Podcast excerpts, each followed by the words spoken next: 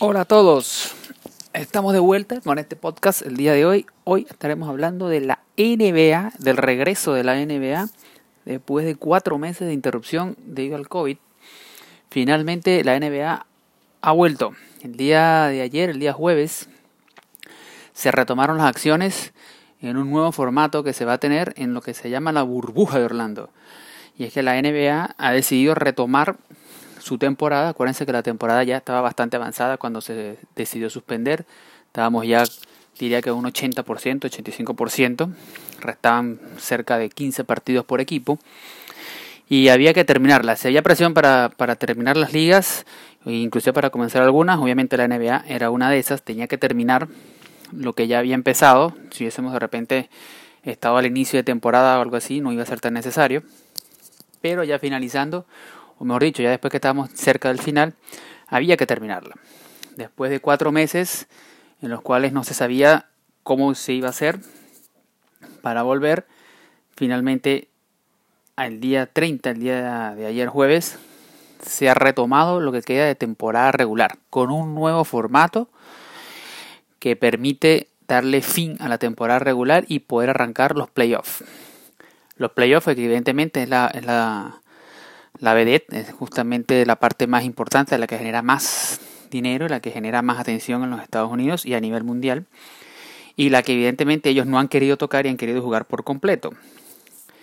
Eso quiere decir que han tenido ellos que buscar una manera de terminar la temporada regular para poder arrancar estos playoffs este, y conservar su formato original con sus 16 equipos, 8 de cada división esta, esta temporada de la NBA, primero que nada, se van a jugar 22 equipos, son los que van a estar participando, no 30. La temporada tiene, la NBA tiene 30 equipos. Sin embargo, 22 equipos son los que van a reiniciar esta segunda etapa. 8 equipos, que son 8 equipos que se ha reunido la liga y la liga junto con los jugadores el, el, sindicato ha decidido justamente la normativa con los cuales iban a llegar equipos que evidentemente ya están eliminados y no hacía falta que estuvieran regresando. El ejemplo, por lo menos, del mismo Golden State o, de los Cleveland Cavaliers que ya estaban ya eliminados y evidentemente no hacía falta arriesgarse. Primero, un gasto de logística y un gasto en dinero para que ellos terminaran de jugar 15 partidos ni van a llegar a ningún lado y segundo, el riesgo que ellos representan. Acuérdense que en la, tanto en la NBA como en los demás deportes los jugadores no están obligados a jugar. Si un jugador quiere o desea quedarse en su casa porque prefiere, porque tiene miedo al, contagio o prefiere cuidarse de salud, eh, no está obligado ¿ah? y puede cobrar su sueldo sin ningún problema. Eso es importante porque recalcarlo porque hay jugadores que quizás no ellos han preferido quedarse en su casa y no arriesgarse. Este, y no por eso se les va a sancionar quitándole el sueldo ni nada, sabiendo que tenemos ahorita en, medio de una pandemia. Sin embargo, la de liga tomó la decisión entonces en, reunión de regresar a las acciones con 22 equipos, de los cuales van a avanzar 16. En un formato un poco complicado al principio, ¿verdad? Porque realmente no está, un poco, no está nada fácil explicar el nuevo formato, pero sí les adelanto que entran 22 equipos, de los cuales van a clasificar 16, conferencia este y conferencia oeste. Acuérdense, clasifican 8 equipos por cada conferencia.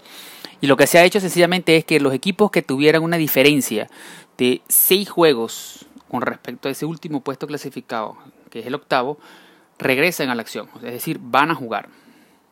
Y los equipos que tuvieran mayor a 6 ya no regresan a la acción, no han jugado y no tienen por qué volver a la campaña. Por eso se ha reducido el número a 22. En donde en la conferencia este simplemente la diferencia ya que, que se tenía en jugador en la diferencia que se tenía ya de los equipos que están eliminados era muy grande y por eso es que solamente los Washington Wizards es el equipo que ha vuelto en esa conferencia del este. En la conferencia del este hay nueve equipos buscando ocho puestos. Se van a jugar solamente ocho jornadas, lo que han denominado ellos, que arrancó el día de ayer, esta etapa de siembra, porque todavía hay posiciones que se pueden mover. Acuérdense que en los playoffs se enfrentan el 1 contra el 8, el 2 contra el 7, y no es lo mismo que te enfrentes a Milwaukee que te vayas de repente a enfrentar a un equipo de Miami. Entonces es importante la siembra, importante el lugar en el que quede. Hay equipos que ya no pueden mover su posición por la cantidad de juegos ganados que tienen, ya tienen una posición fija, pero hay otros que no. Entonces se van a jugar ocho partidos, que son los, partidos de siembra, que son los que ellos han dicho. en los cuales los equipos los cuales van a, los equipos que están eliminados van a buscar tratar de alcanzar ese octavo puesto y los equipos del 8 del 1 al 8 van a buscar simplemente posicionarse mejor para la etapa de playoff. En el este no hay mucho que decir, simplemente Washington, los Wizards son los el equipo el equipo que ha estado en competencia y es importante recalcar que una vez esta primera etapa va a tener 8 partidos, por, o sea, 8 partidos en total, cada, cada equipo va a tener una un juego y el equipo, del, el equipo que quede noveno, siempre y cuando la diferencia sea de cuatro juegos y medio, perdón, de cuatro juegos con respecto al octavo, van a ir a una siguiente etapa. Es decir, en el este por lo menos Washington Wizards tienen en estos momentos, eh, están en posición número 9, ¿verdad? Si ellos logran, con Brooklyn Nets que es el octavo, si ellos logran después de, estas ocho, de estos ocho partidos, estas ocho jornadas, ellos logran poder quedar una diferencia de cuatro partidos, Ojo, no tienen que empatarlos y, sustituirlos. Con que queden a cuatro partidos es suficiente. Van a jugar una siguiente etapa que llaman que, es una etapa de eliminación. En donde el, equipo 9 va a jugar contra el 8 dos partidos. Si el equipo si el equipo que está en octavo lugar gana un partido de los dos, clasifica a los playoffs. Y si el equipo del equipo que está en noveno tiene que ganar dos. Si gana los dos partidos, va a ser el que clasifique.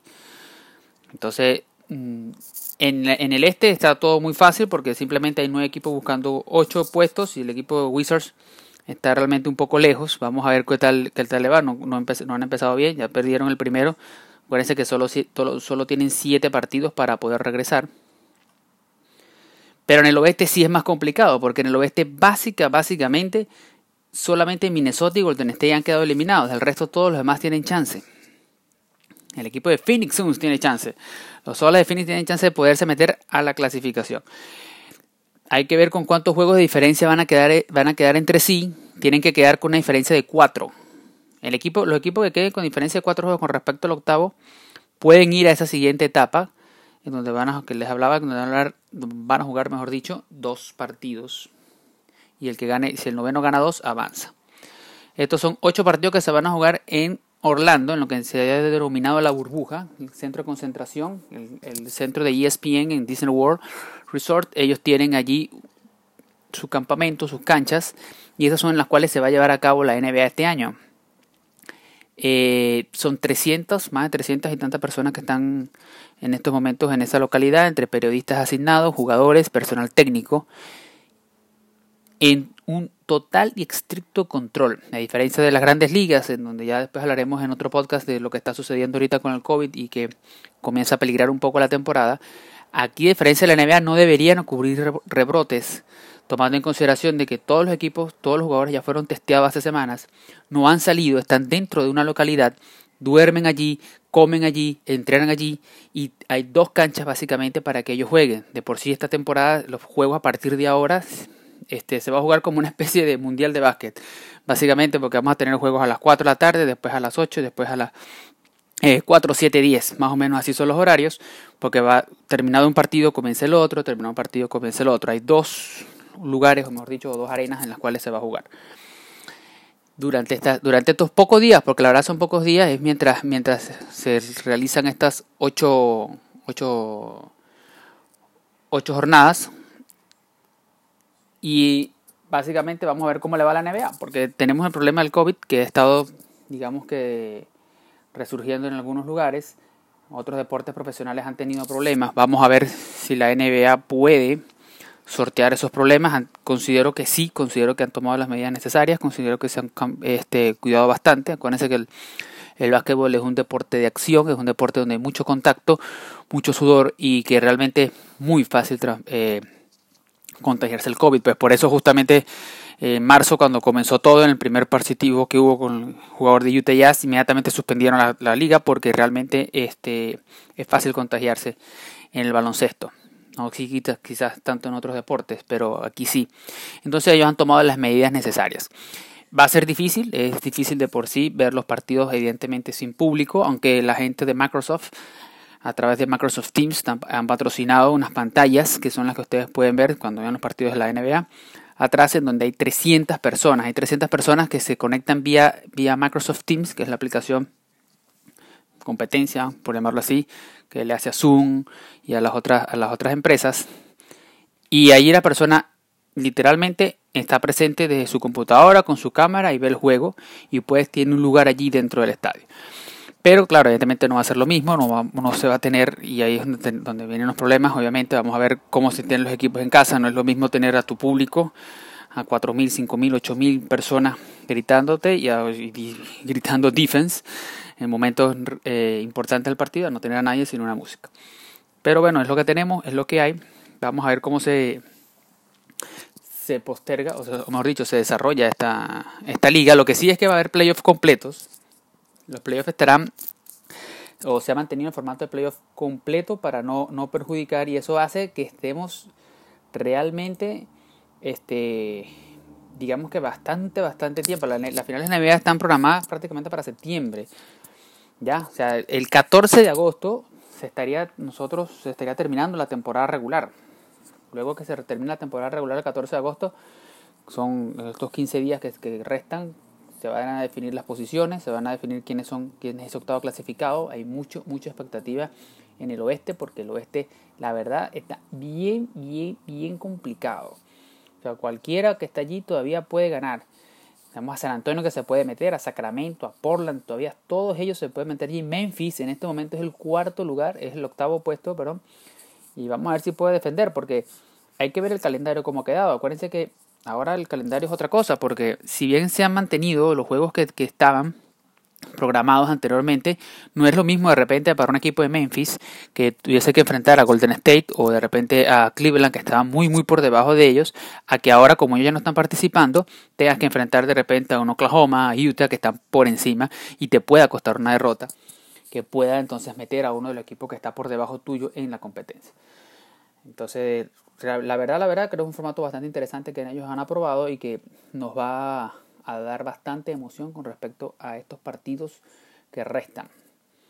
Lo que sí es que la NBA se va a jugar de manera completa, íntegra en su mismo formato de playoff y todos encerrados en Orlando, evidentemente las primeras, al igual que cualquier mundial de fútbol, las primeras semanas bueno, habrá mucha gente, pero ya después del 14 de agosto se van, se van de 22, vamos a pasar a 16, así que seis equipos se van para su casa y posteriormente van a ir disminuyendo cantidad de partidos y de público y de gente, ¿no?